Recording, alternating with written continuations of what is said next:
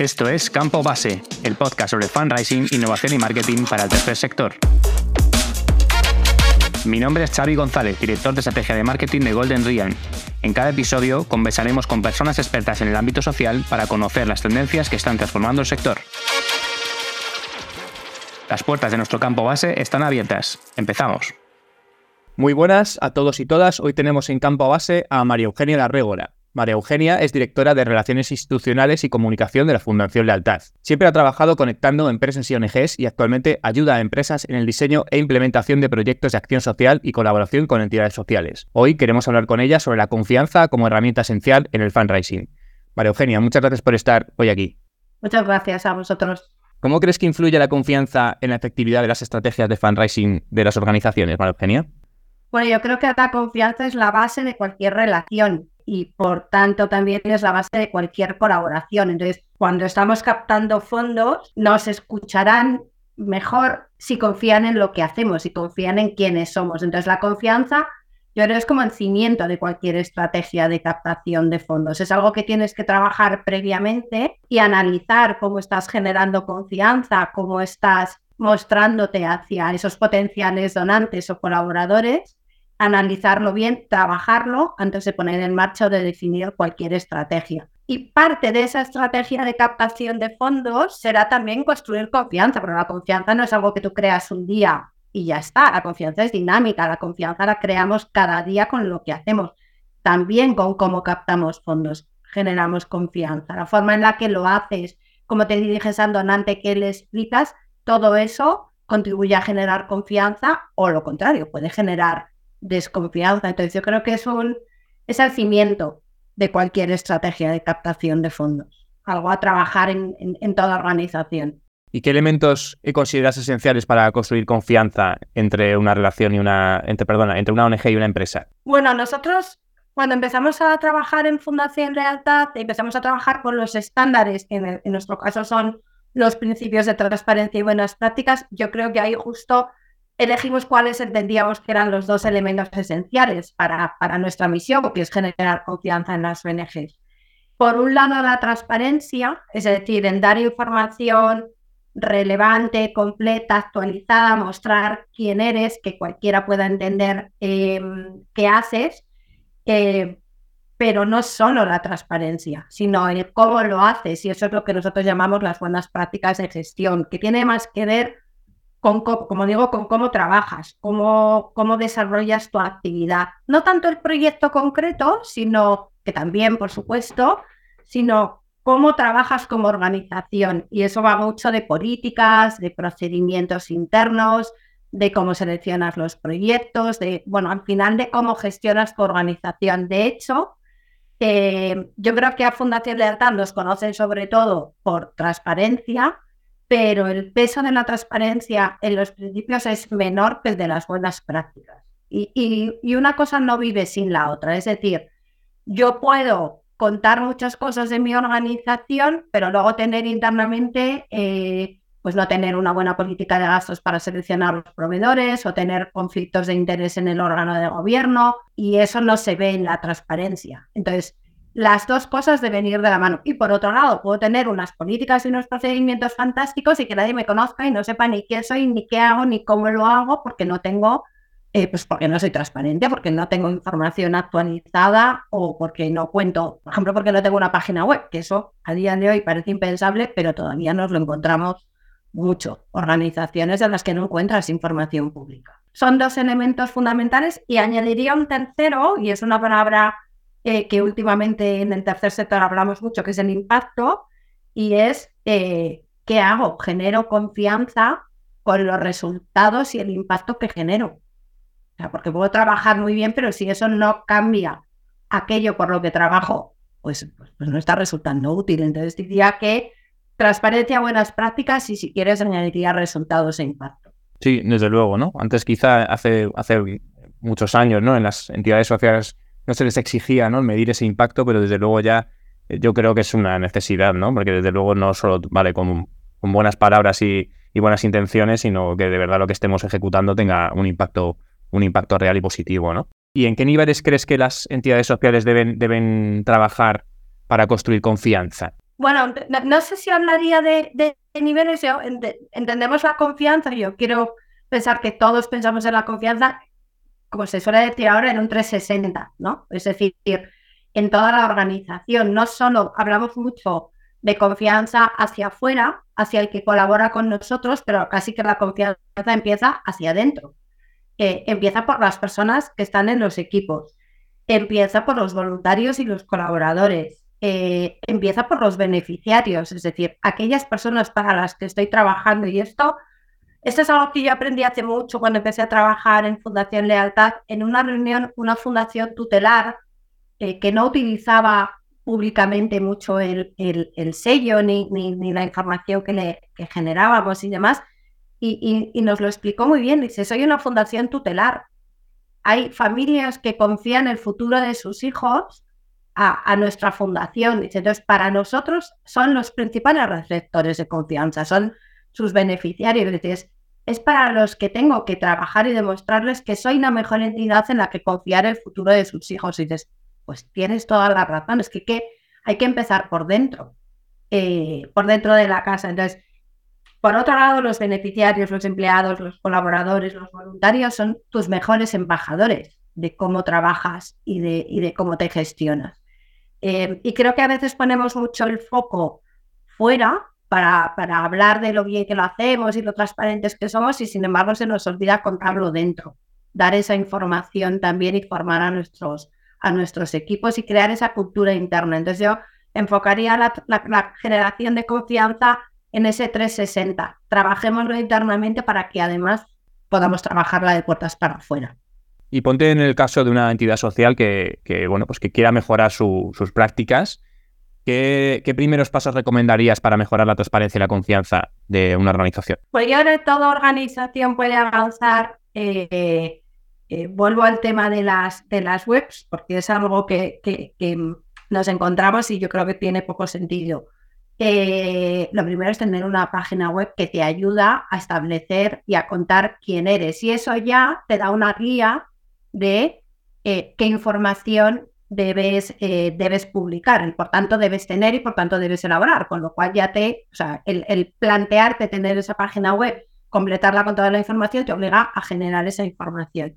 Por otro lado, hay una serie de normativas. Tenemos una ley de protección de datos, nos aplica la ley de transparencia, la ley de, prevención de blanqueo de capitales. O sea, hay una serie de normativas que ya nos obligan a trabajar a tener procedimientos, todos los temas de cumplimiento, em, etcétera, de compliance. Entonces, todo eso ya eh, nos ayuda.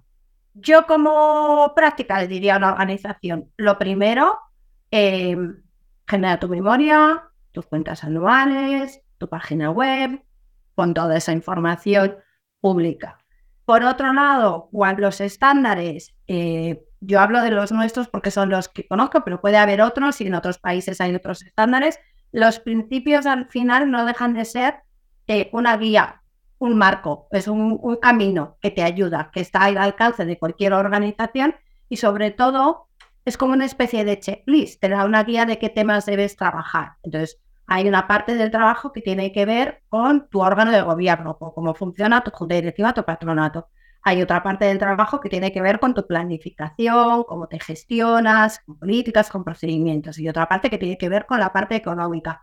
Pero sobre todo es que los principios te ayudan a tener una hoja de ruta que está al alcance de cualquier organización, porque oímos a veces, yo lo llamo los mitos, eh, que hay que romper, no solo aplica a ONGs grandes, no, aplica a cualquier entidad que está trabajando eh, sea una asociación, una fundación, esto es declarado no de utilidad pública, gestiones 5.000 euros, 10.000 o 5 millones o 50, aplica cualquiera porque estamos hablando de cómo trabajar. Entonces, contar, hacer una memoria de actividades, tener tus cuentas, explicar cómo seleccionas los proyectos, explicar los resultados, eso lo puede hacer cualquier organización, no importa el tamaño. Entonces, yo como práctica les diría, y hay muchos, hay muchos elementos que puedes utilizar, pero uno de ellos puede ser los principios de transparencia y buenas prácticas. 36 indicadores. Autoevalúate, míralo. Eh, nosotros la información que damos es gratuita, las sesiones de formación son gratuitas, están al alcance de cualquiera. Lo único que tienes que dedicar es un poquito de tiempo. pero sobre todo, márcate una hoja de ruta y luego ponte fechas. Ponte fechas, porque como estos son cosas que no te requieren, no es una convocatoria que tengas que hacer para X fecha, el problema es que todos tenemos tanto trabajo que no lo acometemos. Entonces tú ponte una fecha. Oye, a finales de este año quiero tener toda esta información, quiero haberme autoevaluado, quiero haber eh, publicado estos documentos en mi página web, ¿vale? Hazte un calendario y ve dando pasos. O sea, sería un poco... Uno detrás de otro, ¿no? Exacto. Además, ya, bueno, lo que se suele decir, ¿no? Se hace el camino andando. O sea, que lo primero es dar el primer paso y luego el siguiente. Y luego el siguiente, ¿no? Si no, nos tropezamos. Exacto. Sabemos un poco cómo empezar, ¿no? O cómo una entidad debería empezar a caminar este camino que estamos hablando. ¿Qué errores de evitar, ¿no? No cosas que se dejen de hacer, ¿no? Evidentemente partimos de la base de que toda entidad debe tener una página web, pero ¿qué errores has visto que, las entidades sociales cometen y que, deben, y que deben evitar? Lo primero, a veces es el miedo a publicar o a contar o a explicar porque no se va a entender. Es verdad que tenemos nuestras propias dinámicas en el tercer sector y trabajamos de una manera y a veces nos hemos encontrado organizaciones que dicen, bueno, es que esto no se va a entender. Bueno, pues explícalo mejor explicarlo más, dar por hecho que porque hacemos cosas buenas y trabajamos por el bien común, se presupone que somos buenos. No, precisamente porque trabajamos con los recursos que nos proporcionan otros, porque trabajamos en beneficio de, de otros, tenemos que explicar más. La buena voluntad no es suficiente y yo creo que en el sector, eh, afortunadamente, esos temas están eh, cada vez más superados pero tenemos que explicar continuamente qué hacemos y, como decía antes, explicar qué generamos, explicar como sector qué generamos, qué, eh, cómo ayudamos, cómo cambiamos la vida o cómo mm, mejoramos las cosas en las que trabajamos. Y luego yo creo que otro error es que muchas veces se ve el trabajo interno de generar confianza como un coste y no como una inversión. Eh, yo me he encontrado muchas veces, eh, no hago una auditoría de cuentas porque el coste de la auditoría de cuentas me permite comprar más alimentos. Me invento, puede ser cualquier otra cosa. Ya, pero con el nivel de exigencia actual, desde cualquier donante, desde los donantes institucionales, no tienes que verlo como un coste, tienes que verlo como una inversión. Contar con la auditoría posiblemente te va a abrir puertas y a conseguir más recursos a futuro. Entonces, yo creo que esa visión cortoplacista del coste es, es uno de los principales errores a evitar. esto es una inversión a futuro. Sí, no, no me imagino ahora mismo en esta en, pleno siglo XXI una entidad social sin auditoría, ¿no? No es que yo creo que no tener auditoría no es que te abra puertas, sino, perdona, al tener auditoría no te abre puertas, sino no tenerla te las cierra por completo, ¿no? No, no se me ocurre un donante medianamente que, informado que, que, quiera colaborar con una entidad que no pase una auditoría, ¿no? No lo sé, tú tienes más experiencia que yo en ese sentido. No, a ver, hay muchas, hay muchas entidades que no están obligadas eh, legalmente a tener auditoría de cuentas por la dimensión o porque no reciben financiación pública, pero yo creo, no, sé, yo también tampoco me imagino de estar en el órgano de gobierno pues, eh, de una organización que no tenga una auditoría de cuentas. Oye, pues hay un tercero que me revisa y lo mismo con Em, la auditoría de cuentas, que tengas una memoria, no sé, una, una, evaluación externa que te ayude a ver con otros, con otros ojos. Pero sí, efectivamente, yo creo que el nivel de exigencia cada vez es mayor porque hay un número muy elevado de, organizaciones. Entonces, si quieres, si quieres estar o poder acceder a determinada financiación, necesitas eh, contar con auditoría de cuentas y, como bien dices, mm, te puede cerrar puertas. Yo me he dado cuenta, María Eugenia, que, vivimos en una sociedad, las entidades sociales ONGs generan desconfianza. Y hace poco salíamos en la calle, un compañero de Golden Realm y yo, hacíamos una entrevista a personas que nos encontrábamos preguntando su opinión sobre las ONGs y la verdad es que la respuesta me descorazonó, un poco porque en general la, respuesta era que generaban desconfianza. Una entidad que se mueve en este, este mundo, ¿no? en el que las ONGs muchas generan desconfianza, ¿cómo puedes trabajar para demostrar tu compromiso con la transparencia y la rendición de cuentas? Hay que hacer como un, un sobreexpuesto, ¿no? Entiendo. Bueno, yo creo que la desconfianza se, trabaja desde la información, desde la información constante. Eh, y sí, coincido contigo. Yo creo que cada vez más, antes tenías que explicar qué era trabajar en una ONG y ahora casi que lo tienes que defender. Em, porque te encuentras ese típico comentario de, uff, a saber qué hacen con los recursos y demás. Entonces, ante eso lo único que puedes hacer es explicar, mira, te explico cómo me financio, te explico a qué dedico los recursos, te explico cómo selecciono los proyectos, te explico el impacto que genero, te explico, te explico cómo trabajo. Y además te digo, esto es transparente, esto está aquí, esto no puedes, esto está revisado, esto está, no trabajamos de cualquier manera, somos profesionales, es decir, eh, como decía antes, la buena voluntad no es suficiente, eh, yo creo que es un sector tremendamente eh, profesional y yo suelo decir que eso de profesionalizar el tercer sector ya está superado. El tercer sector está formado por grandísimos profesionales en todas las áreas.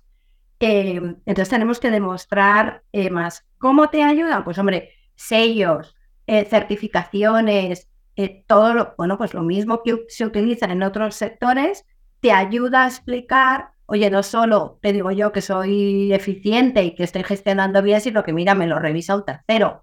Todo eso te ayuda, pero la clave yo creo que está en informar, en informar, en informar mucho.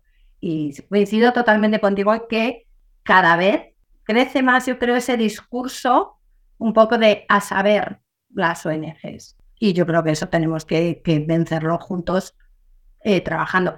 Eh, trabajando en información.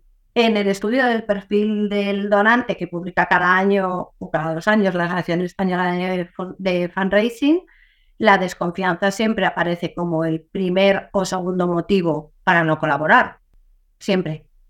Tiene lógica, ¿eh? Entonces, nuestro enfoque desde Fundación Lealtad es nosotros generamos información para que por lo menos no puedas decir no me fío, porque la información es pública, es fácilmente accesible, eh, puedes consultar toda la información de la ONG, aquí tienes el sello, tienes los principios, tienes todo cómo se ha hecho, pero ponemos fácil para que te puedas informar. Bueno, puede ser desconfianza, puede ser también falta de interés en, en, construirte esa propia confianza, ¿no? En, informarte, ¿no? Puede ser quizá un escudo que te pones cuando es algo que quizá no, te interesa o no te ha movido y, bueno, pues alguna vez te escudas en la desconfianza para, para pues no, no, decir quizá lo que de verdad sucede, ¿no? Que es que no es algo que no te interesa o que, no, o, que bueno, o lo que no quieres comprometerte, ¿no?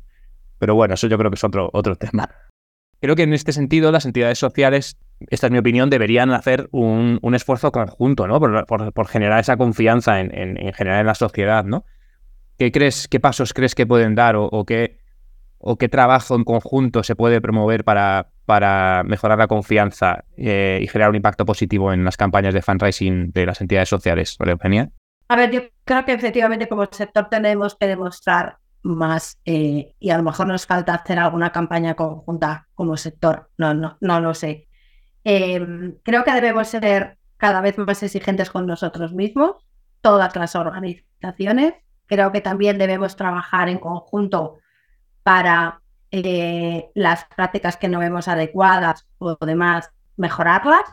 Creo, por ejemplo, el sector fundacional como fundaciones que no necesariamente son entidades captadoras de fondos o, lo que podríamos denominar ONGs, pero creo que el sector fundacional está haciendo una labor importante en poner de manifiesto qué son las fundaciones, qué hacen y ahí eh, yo creo que es importante ese enfoque global de organización. Y creo que en el tercer sector pecamos un poco de egos a veces. Pecamos de nuestra marca, nuestro logo o hablamos mucho de trabajo en red, pero luego nos cuesta, nos cuesta. Hay muchas organizaciones que hacen lo mismo, pero cada una lo hace por un lado. Entonces yo creo que nos cuesta unirnos también porque trabajamos con escasos recursos, quiere decir, podemos debatir mucho de, oye, tiene sentido que unos tiren del carro y otros se sumen, podemos debatir todo lo que queramos, pero creo que como sector tenemos que demostrar más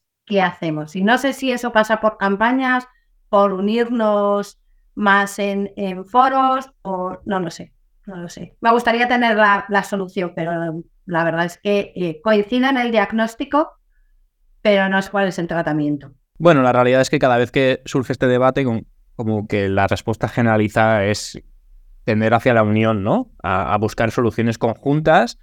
Y aunque quizá no se haya todavía con ese, con ese, con un, un método llevarlo a cabo, pero parece que, en general hay, consenso en ese sentido. Así que bueno, yo confío en, que, en el que la, acción esté al caer porque hemos detectado que, es una necesidad, ¿no? Así que bueno, veremos cómo se desarrolla en los próximos tiempos, a ver qué, solución damos. Y eh, en este caso, creo que la Fundación Lealtad mm, desarrolla un papel clave, ¿no? Eh, ¿qué, papel desarrolla las certificaciones como la que ofrecéis en Lealtad para, el fortalecimiento de la confianza de donantes y, bueno, y hacer crecer el sector? Bueno, trabajamos para eso. De hecho, nuestra misión es generar confianza generar confianza para que además se colabore más. O sea, está muy bien la confianza en los barómetros y demás. Y de hecho, las ONG, según el barómetro de Edelman, es la entidad en la que más se confía, seguido muy de cerca por, por, por las empresas. Em, pero nosotros la idea es generar confianza para que se colabore. Y el papel del evaluador, es el, lo que somos, un evaluador independiente de, de el papel del evaluador es doble y justo en la conferencia que celebramos en marzo, que con la Conferencia Internacional de Evaluadores de ONGs, precisamente para hablar de qué es un evaluador y qué hace, yo lo resumíamos en tres puntos. Por un lado, el evaluador contribuye al proceso de evaluación o de acreditación o certificación, como lo quieras llamar, contribuye al fortalecimiento del tercer sector en conjunto, porque al final no dejan de ser unos estándares eh, que van más allá de la normativa legal, que busca las buenas prácticas y la transparencia, como decía, em, y que son una guía de trabajo eh, viva, porque los principios se, se van revisando cada X tiempo, obviamente no se cambian cada año ni mucho menos, deben ser un marco estable, pero sí van recogiendo las novedades o como, bueno, las nuevas metodologías o nuevos temas de gestión de las ONGs. Entonces, por un lado, contribuyen eh, al fortalecimiento. Por otro lado, y nuestra directora suele decir que somos un poco el pepito grillo, somos un recordatorio. O sea, las ONGs en general tienen mucho trabajo, muchas cosas que hacer, cada vez más. Em, entonces somos los que estamos ahí recordando, oye, no se te olvide la política de conflicto de interés, oye, este tema. Entonces, el hecho de hacer una evaluación, en nuestro caso cada dos años, te ayuda a mantener, digamos, un poco esos estándares. Y por otro lado, no nos olvidemos, el evaluador nace para generar información para el que quiere colaborar. O sea, nuestro papel fundamental es generar información actualizada, objetiva, completa y relevante para el donante y ponérselo fácil, porque eh, la clave es que la información la tienes a un clic, que si quieres, lo que decíamos antes, que si no colaboras, por lo menos no puedas decir el no me fío, porque tienes la información, ¿vale? Entonces yo creo que ese es el papel que cumplen las certificaciones o las acreditaciones, en nuestro caso lo llamamos acreditación. También, como decíamos, es una guía, a las organizaciones les ayuda. Tienes una guía de puntos en los que en los que trabajar y al donante, y eso las empresas lo han entendido muy bien, les ahorra trabajo. Oye, yo tengo que analizar la entidad con la que voy a colaborar. Si ya lo ha analizado un, un tercero, pues ya me vale. A lo mejor luego tengo que pedir un documento adicional o tengo que firmar un convenio y tengo que pedir otro papel o demás, pero el punto de partida ya lo tengo. Y todos sabemos cuando nos acercamos a una empresa lo, lo, importante que es facilitarles el proceso de decisión, ¿no? Si ponemos mm, barreras y puertas, eh, podemos quedarnos en la primera, segunda, tercera puerta cerrada, ¿no?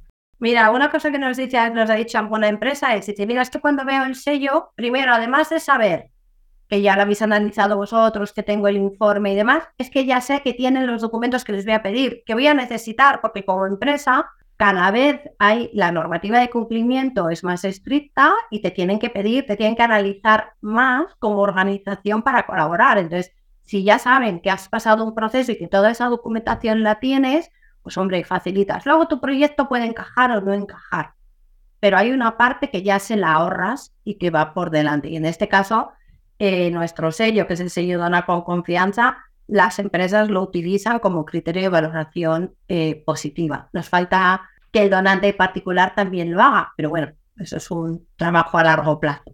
Muchísimas gracias, María Eugenia, por, por haber estado en Campo Base hoy participando. Ha sido súper interesante. Espero que te haya parecido también interesante a ti. Y, nada, muchísimas gracias. A ti, un placer siempre hablar de, estos temas y poner cosas en, común. y, bueno, Mm, aquí estamos a disposición de cualquier entidad para ayudarle a avanzar en transparencia, buenas prácticas y a generar confianza. Has escuchado el último episodio de la primera temporada de Campo Base. Te espero en la próxima temporada.